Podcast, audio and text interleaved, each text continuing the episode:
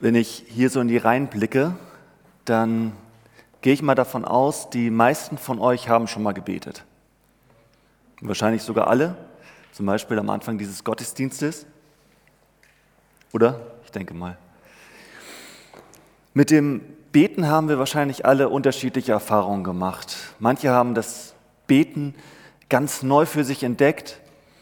Andere hatten vielleicht Zeiten in ihrem Leben, da haben sie mal etwas mehr gebetet. Aber irgendwie halten wir das, denke ich mal, alle für eine super Sache. Denn im Gebet können wir mit Gott selbst kommunizieren. Wir treten in Verbindung mit dem Transzendenten.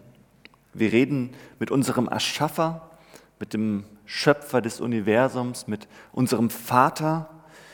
Und der erinnert uns im Gebet immer wieder daran, dass es, dass es noch mehr gibt. Mehr als dein Leben im Hier und Jetzt. Und dass er dein Leben in seiner Hand hält. Und bevor ich jetzt gleich ganz, ganz viele Worte an euch richten werde, möchte ich zu Anfang gerne noch ein paar Worte an unseren himmlischen Vater richten.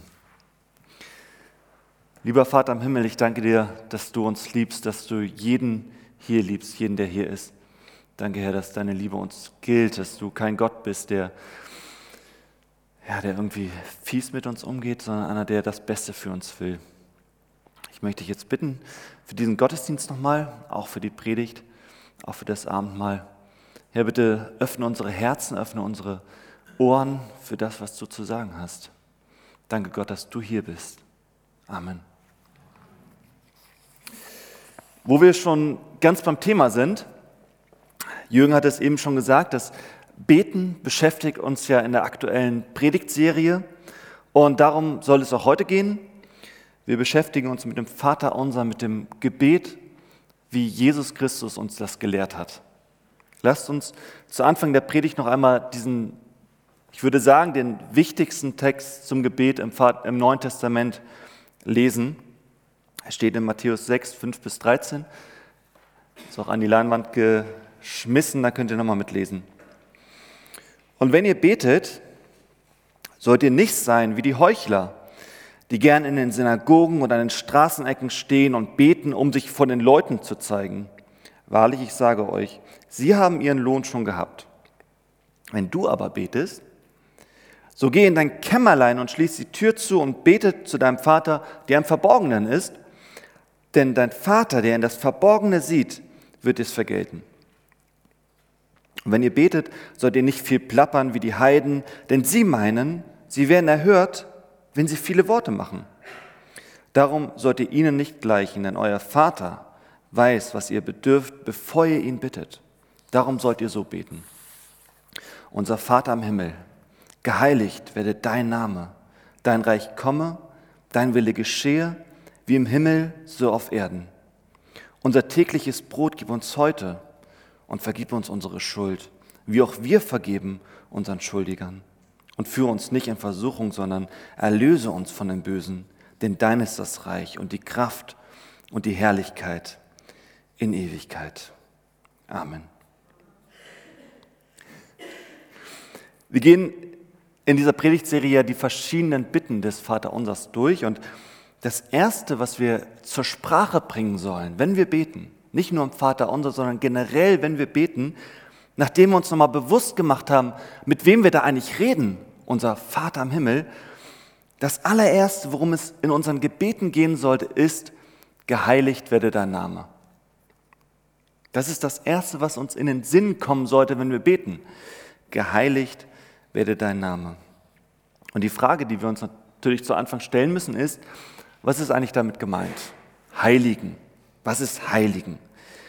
Ich finde das echt interessant, denn Heiligen ist ja ein Wort, das wir heutzutage im alltäglichen Sprachgebrauch gar nicht mehr benutzen. Im Grunde genommen benutzt man es gar nicht, aber ich finde es interessant, dass in so gut wie jeder Bibelübersetzung, wo wir das Vaterunser lesen, dass da genau dieses Wort genutzt wird. Oder? Also ich kenne kein Synonym, was da irgendwie passen würde, außer Heiligen. Jemanden oder etwas zu heiligen, das bedeutet, diese Sache oder diesen jemand für ultimativ zu halten. Das bedeutet, eine Sache für absolut heilig zu halten. Es bedeutet, diese eine Sache am meisten zu wollen, sich am meisten danach zu sehnen. Es ist das Allerwichtigste, das mit der größten Bedeutung im Leben, das größte Verlangen, das Wesentliche, das Entscheidende, das Schönste in deinem Leben, dein größtes Bestreben im Leben. Das ist das Heilige. Das ist die Bedeutung dieses Wortes. Und Jesus sagt, das, was du heiligst in deinem Leben, das kommt an erster Stelle. Und ich denke, darum sollten sich nicht unsere Gebete nur drehen, sondern darum sollte sich unser ganzes Leben drehen. Ich wünsche mir, dass wir heute verstehen, was es bedeutet, Gott zu loben, ihn zu lieben, sich nach ihm zu sehnen, mit ihm zu sprechen als dem Allerwichtigsten in unserem Leben, ihn zu heiligen.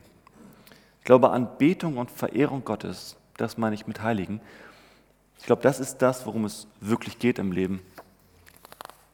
Ich habe euch mal zwei Punkte mitgebracht in meiner Predigt. Der erste Punkt heißt, jeder heiligt irgendetwas. Der zweite Punkt, der Effekt dessen, wen oder was ich heilige. Der Text, den wir vorhin gelesen haben, geht ja los mit, wenn ihr betet, wenn ihr betet, dann nicht so wie die Heuchler. Und wenn wir das Wort Heuchler hören, dann denken wir in der Regel an Menschen, die immer so super fromm tun, aber in Wirklichkeit überhaupt gar nicht fromm sind. Also so nach dem Motto mehr Schein als Sein. Ein Heuchler, das ist jemand, der in der, Geme in der Gesellschaft anderer Christen immer so, so tut, als würde er alles richtig machen. Und als gäbe es in seinem Leben keine Probleme. In Wirklichkeit aber, da wo niemand hinsieht, da sieht das ganz anders aus. Ein Heuchler ist jemand, der nach außen hin immer so tut, als ob. Aber da, wo niemand hinsieht, da handelt er ganz anders. Ein Heuchler ist einfach nicht beständig. Und Jesus redet hier eben über so eine Art des Gebets, so eine Art heuchlerisches Gebet, das eben auch nicht beständig ist. Gebet, das in der Öffentlichkeit geschieht, das in der Öffentlichkeit auch super gut aussieht, aber im Geheimen, im Verborgenen, da ist es überhaupt nicht existent. Da, wo niemand zusieht, da, da gibt es das nicht. Und Jesus gibt da in diesem Bibeltext dann auch direkt so einen ganz konkreten Fall, so ein, so ein, so ein Fallbeispiel, wie so ein heuchlerisches Gebet aussehen kann. Er redet da von Menschen, die wollen von anderen gesehen werden. Die, denen geht es im, im Grunde genommen beim Beten nur um Applaus, um Außenwirkung, um Applaus der Menschen. Doch im Verborgenen, da wo niemand zusieht, da bekommen sie natürlich keinen Applaus dafür für ihr frommes Gehabe, weil halt niemand zusieht und deshalb beten sie da auch nicht. So eine Person betet also nur dann, wenn ihr eigentliches, ihr eigentliches Ziel im Leben, das ultimative Ziel auf dem Spiel steht, nämlich Applaus und Ansehen. Denkt mal darüber nach. Das Allerwichtigste für diese Person ist Außenwirkung, ist Applaus. Und diese Person betet eben nur dann, wenn diese Außenwirkung auf dem Spiel steht. Es gibt so eine bestimmte Art zu beten, die nur dann geschieht, wenn der größte Schatz auf dem Spiel steht. Wenn die Sache, die man wirklich will im Leben, wenn die auf dem Spiel steht. Und Jesus sagt, die Art und Weise herauszufinden, ob man die richtige Einstellung hat beim Beten, ist sich zu fragen, ob man ultimativ Gott will, wenn man betet. Bete ich weil ich einfach nur seine Gegenwart genießen will? Weil ich schlichtweg mit ihm sein will, mit meinem himmlischen Vater?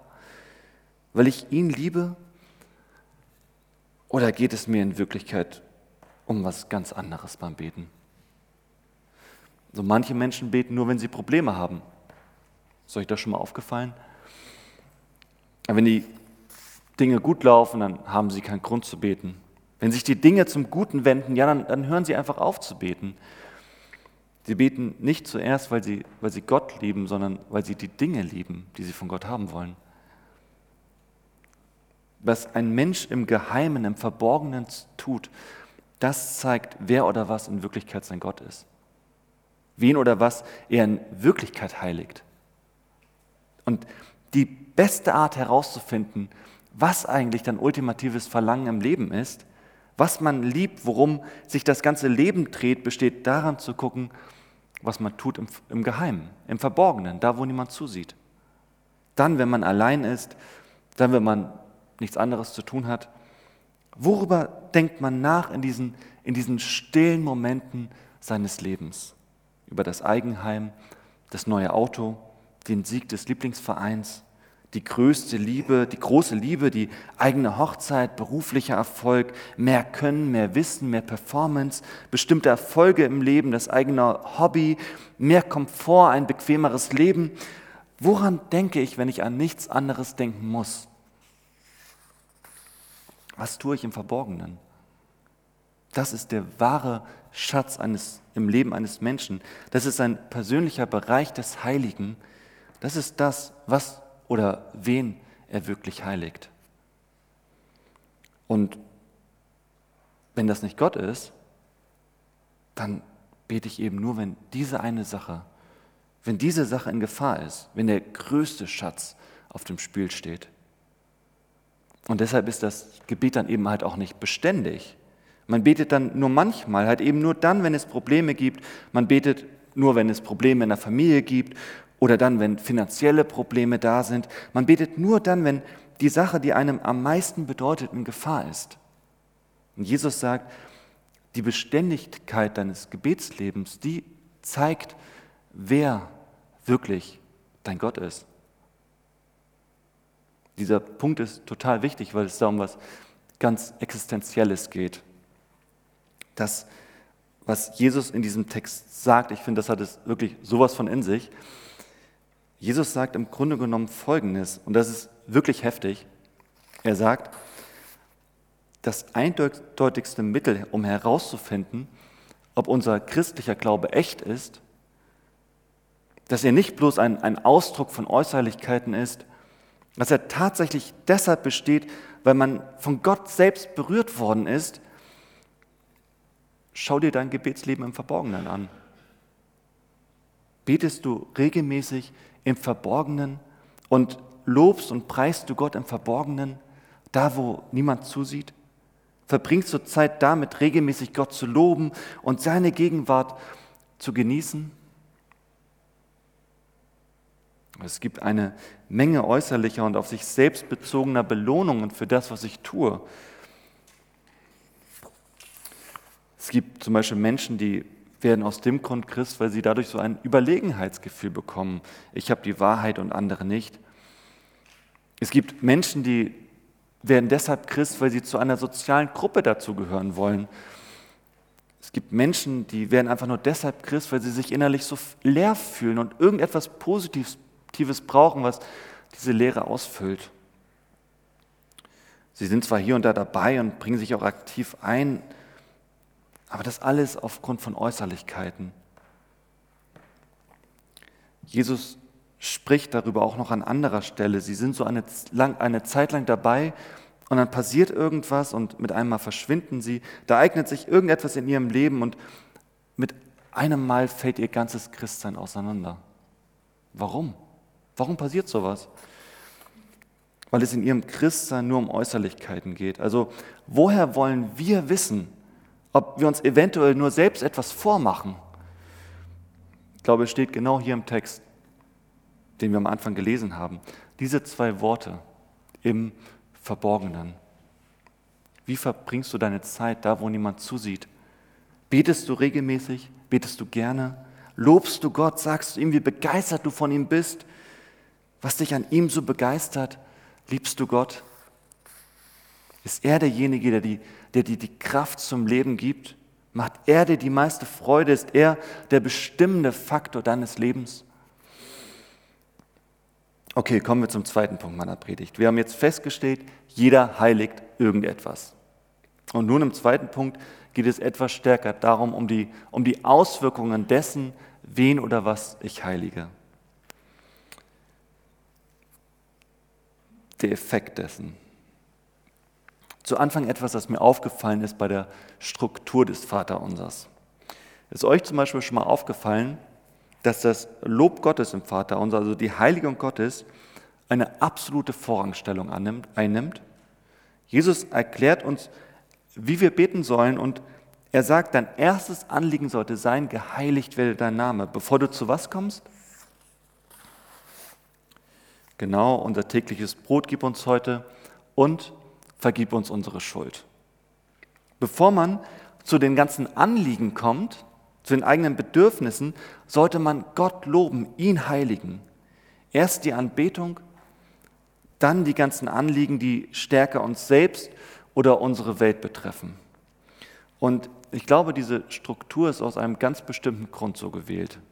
Es geht hier nicht um eine mechanische Abfolge von verschiedenen Bitten, von verschiedenen Schritten, so nach dem Motto erst Anbetung und dann die, deine Bitten und dann die Buße. Nein, ich glaube, der Grund für diese Struktur, der Grund, warum das Lob Gottes am Anfang steht,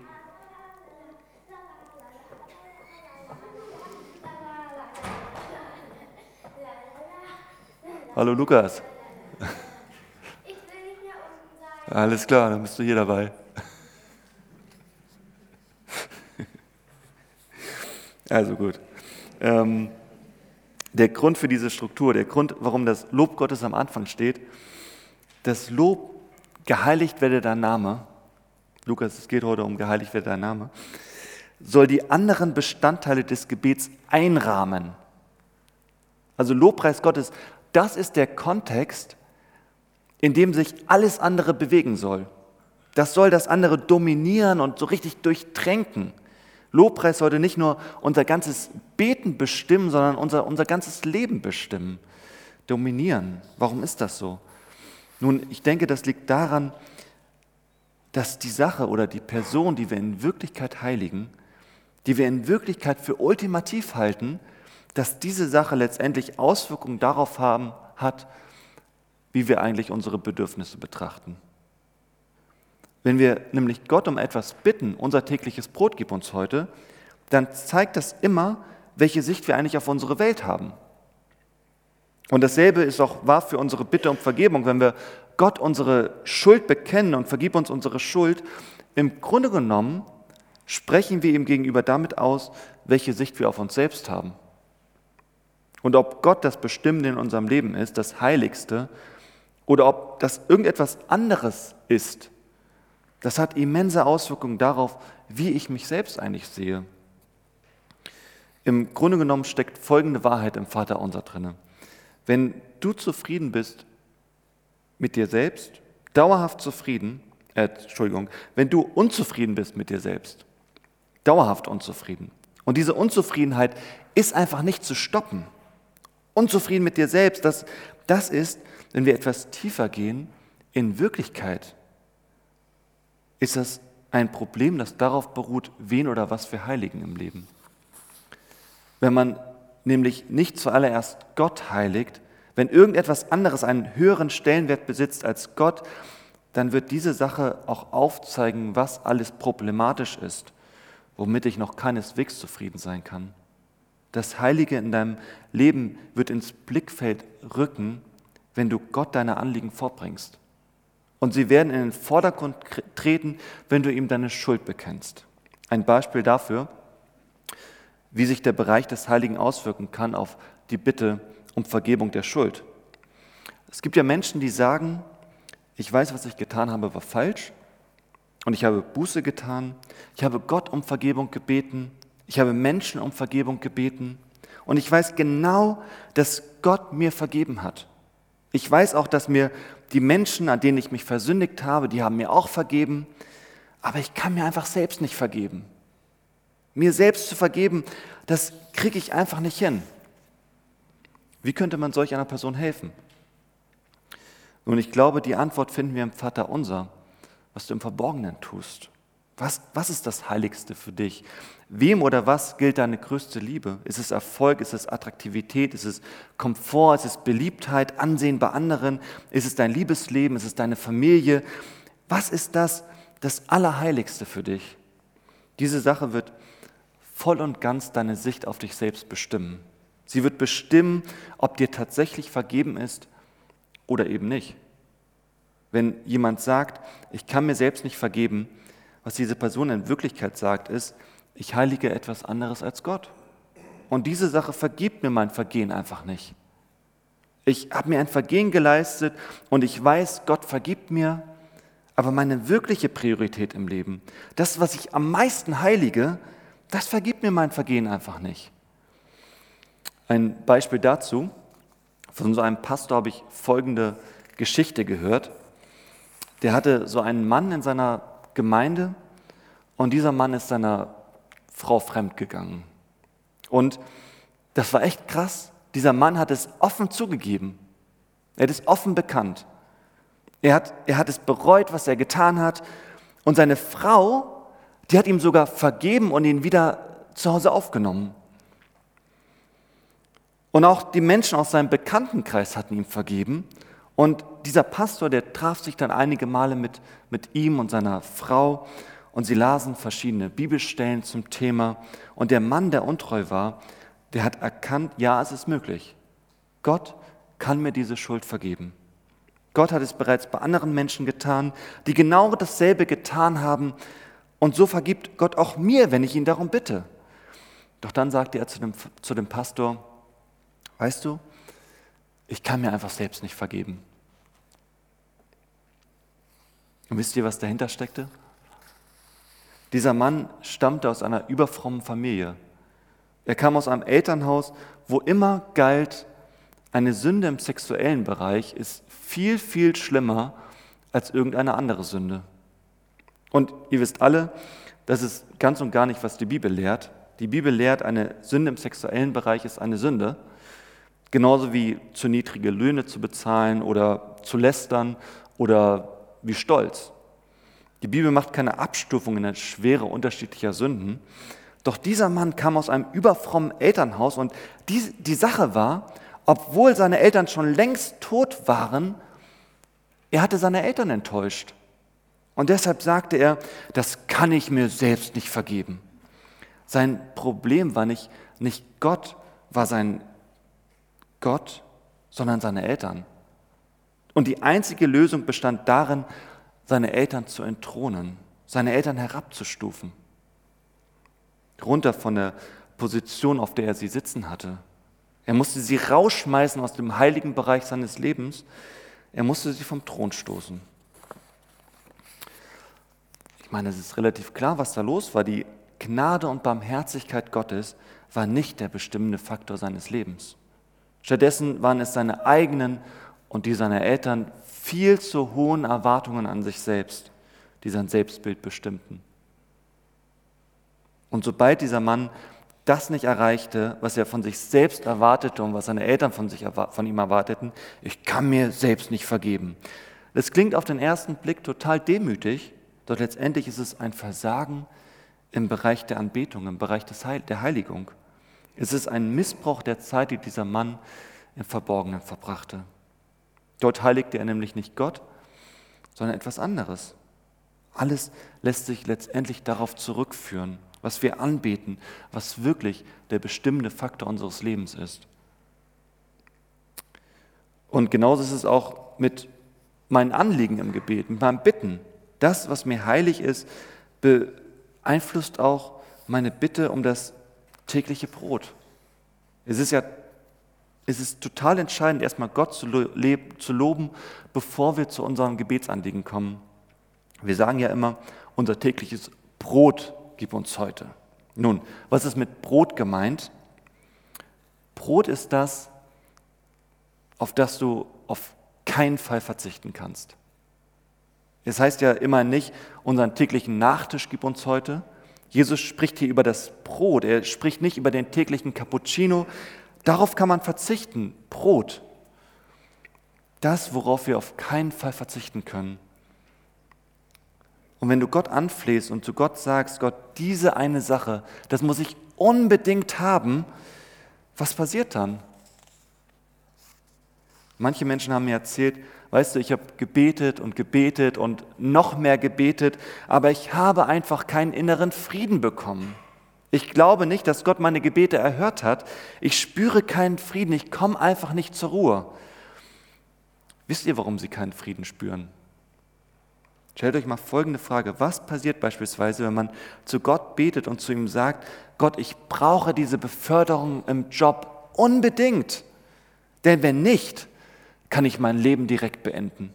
Dann macht mein Leben keinen Sinn mehr. Das ist Brot. Darauf kann ich nicht verzichten. Wenn ich diese Beförderung nicht erhalte, dann ist mein Leben vorbei. Wisst ihr, da muss man sich nicht wundern, wenn man keinen inneren Frieden verspürt. Warum? Weil wenn wir unsere berufliche Karriere heiligen und dann schleicht sich dieser eine Gedanke in unseren Kopf rein, diese eine Sache zu verlieren, deine Karriere zu verlieren, dann erfüllt dich das natürlich mit Angst. Du fühlst dich beklemmt, voller Sorge und hast einfach keinen inneren Frieden. Der Grund, weshalb man manchmal einfach keinen Frieden verspürt, während man Gott um etwas bittet, der Grund, weshalb man seine Ängste und Sorgen einfach nicht los wird, egal wie viel man betet, dieser Grund ist, hat eigentlich mit einem Mangel der Heiligung Gottes zu tun. Denn wenn Gott das Elementare in meinem Leben ist, dann kann ich sicher leben, dann, dann bin ich sicher. Die Bibel fordert uns ja dazu auf, macht euch keine Sorgen, sondern legt eure Bitten vor Gott vor. Gott sagt uns in Philippa 4, macht euch keine Sorgen um nichts, sondern lasst eure Bitten vor Gott kund werden. Und manche Menschen sagen dann, ah, das klingt ja alles schön und gut, aber ich habe meine Bitten vor Gott gebracht und trotzdem mache ich mir Sorgen. Es wird einfach nicht besser, meine, meine Sorgen verschlingen mich. Was ist da los? Ich glaube, es ist ein Versagen im Bereich dessen, was ich wirklich anbete im Leben. Nicht Gott ist das Entscheidende, sondern der Job. Und der Job muss runtergeschubst werden vom Thron meines Lebens, raus aus dem heiligen Bereich meines Lebens. Lobpreis, Anbetung, Heiligung Gottes ist die Sache, die uns wirklich Frieden bringt. Das ist das, was unser Selbstbild repariert. Das muss alles andere dominieren. Anbetung Gottes muss alles andere im Leben einrahmen. Man sollte das drauf haben, gut darin sein, es zum neuen Lebensgefühl machen. Das ist der Schlüssel zur Freiheit. Wenn wir Gott als das Größte unseres Lebens anbeten, dann kriegen wir auch die richtige Perspektive zu all den anderen Dingen in unserem Leben. Die einzige Sache, die uns wirklich befreit, ist Anbetung Gottes. Gott loben, ihn preisen, ihn heiligen. Anbetung Gottes befähigt dich dazu, dich selbst so zu sehen, wie du bist und dich trotzdem so zu akzeptieren. Anbetung Gottes befähigt dich dazu, deine Umwelt, diese Welt zu sehen und trotzdem vertrauen zu können. Anbetung heilt unsere Herzen. Lieber Vater im Himmel, ich danke dir, dass wir dich anbeten können, dass wir mit dir reden dürfen, dass wir dich haben in unserem Leben. Und vielen Dank, dass du antwortest auf Gebet und vielen Dank, dass du da bist. Und Herr, ich ja, danke dir für diesen Tag, für diesen freien Tag. Und ja, danke dir einfach, dass du gekommen bist, damit wir dich heiligen können, damit wir mit dir reden können, dass du deinen Sohn gesandt hast, damit wir mit dir in Beziehung treten können, schon jetzt. Und ich meine, wir werden ja noch die ganze Ewigkeit damit verbringen, dich zu heiligen. Vielen Dank, lieber Vater, für, für deine Liebe, für deine Größe, für deine Kraft. Danke, dass du alles in unserem Leben tun kannst. Amen.